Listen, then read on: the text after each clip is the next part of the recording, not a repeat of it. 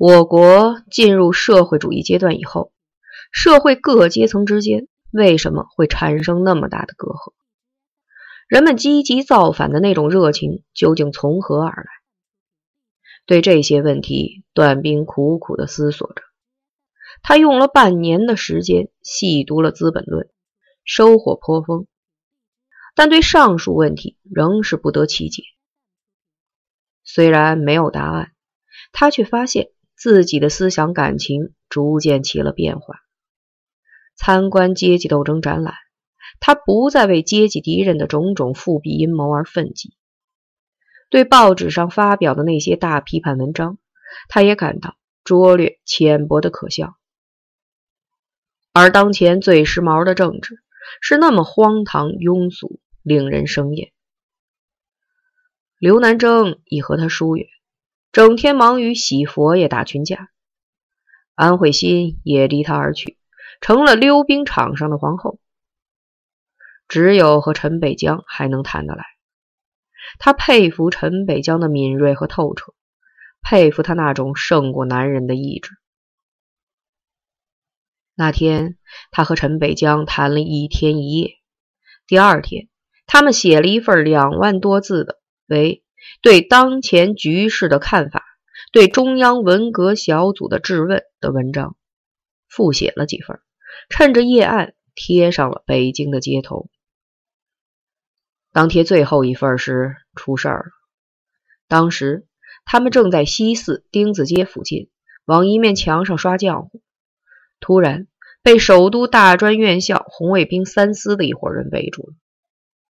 他们是在西单看了段兵和陈北江的小字报以后，尾随他们而来的。抓住他们！他们是现行反革命！一个戴眼镜的男大学生拼命的喊叫着，指挥着人们张牙舞爪的扑上来。怎么办？段兵看了陈北江一眼，陈北江竟然笑了。他平静的说：“你冲出去，你个子大，会打拳，能冲出去。”中国就咱们这两颗火种了，不能都灭了。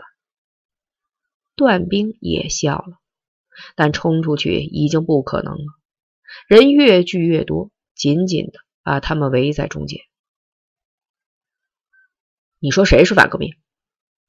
段兵理直气壮的质问戴眼镜的大学生，并一把揪住了他的脖领子，几乎把他提离地面。就是你，还有他那个女的。你们攻击中央文革就是反革命！大学生一点也不示弱，走到卫戍区去，走就走。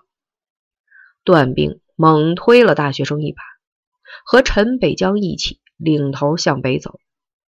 后面押解的和尾随围观的有近百人。每走出一站地，迎面碰上了十几个穿军大衣的人，他们戴着大口罩。帽檐压得低低的，仅露出两只眼。看见了段兵和陈北江，他们站住。为首的一个人问押解的大学生：“他们是什么人？干什么事儿了？”“现行反革命，贴反革命传单，攻击中央文革。”大学生说。队伍过去了，没走多远，那伙穿军大衣的人又追了上来，迎头挡住了人群。这两个是反革命吗？为首的那个人拦在路中间，压低声音问：“现行反革命。”大学生答：“那好，我们带走了。”说着，那个人拉过段兵和陈北江，挡在自己的身后。“你们是什么人？”大学生急了，要往回抢人。“是你爷爷。”另一个穿军大衣的。挥手给了大学生一拳，段兵认出来，这个人是边亚军，那个为首的人像是陈诚。你们为什么打人？群情激愤，一起往上涌。十几个穿军大衣的人齐刷刷的拔出刀子，横成一排挡在路中间，十几双眼睛凶狠的瞪着人。人们不敢再往前走。但也不肯罢休，双方僵持着。突然，陈诚挥了一下手，十几个人立刻像饿狼一般扑向人群，十几把利刃闪着一片寒光，人群大乱，掉头猛逃。惊魂稍定，再回头看时，两个现行反革命和十几个穿军大衣的流氓都没了踪影。陈北江一边跑一边笑，最后竟笑弯了腰，再也跑不动了。他对陈诚说：“还是你们的战斗力强，以后我再去贴传单，就请你们当保镖。”我对政治不感兴趣。”陈诚冷淡地说。“那你们为什么要救我们？”“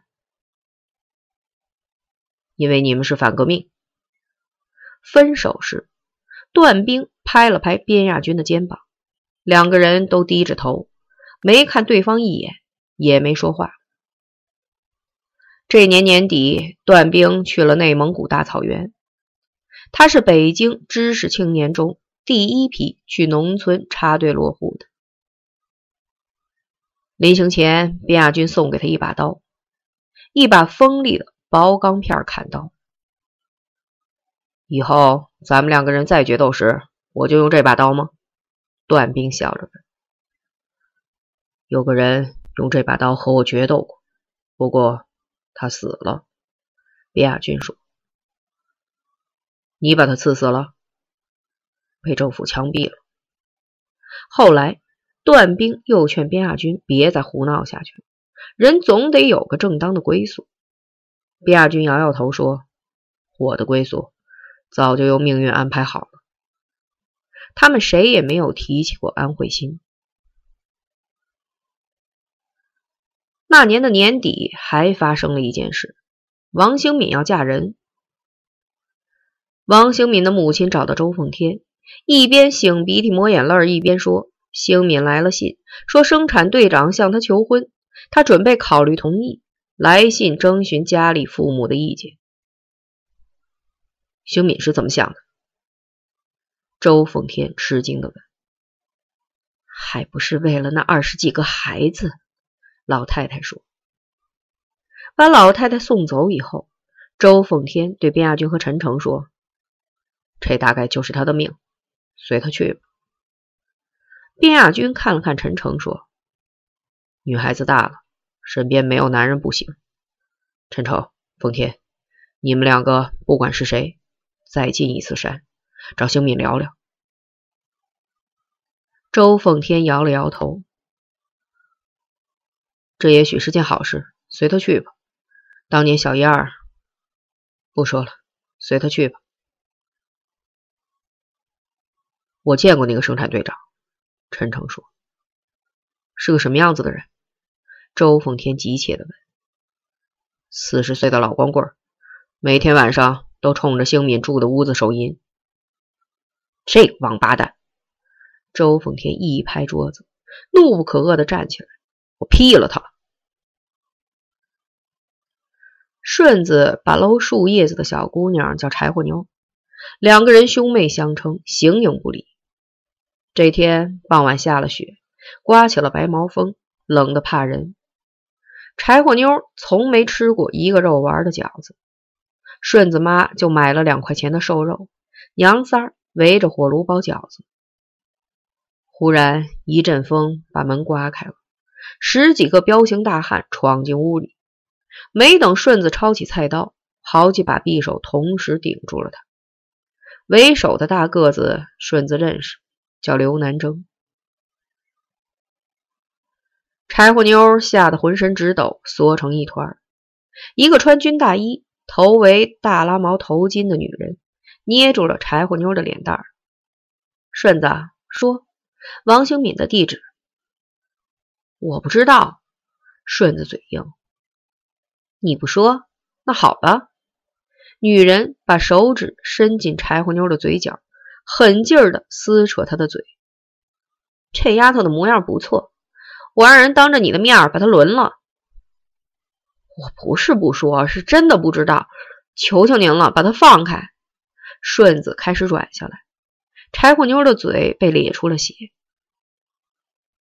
女人向一个瘦瘦的男人使了个眼色，男人走近柴火妞，抓住她的手，用一把锋利的匕首伸进她的裤袋，只一下，裤带断了。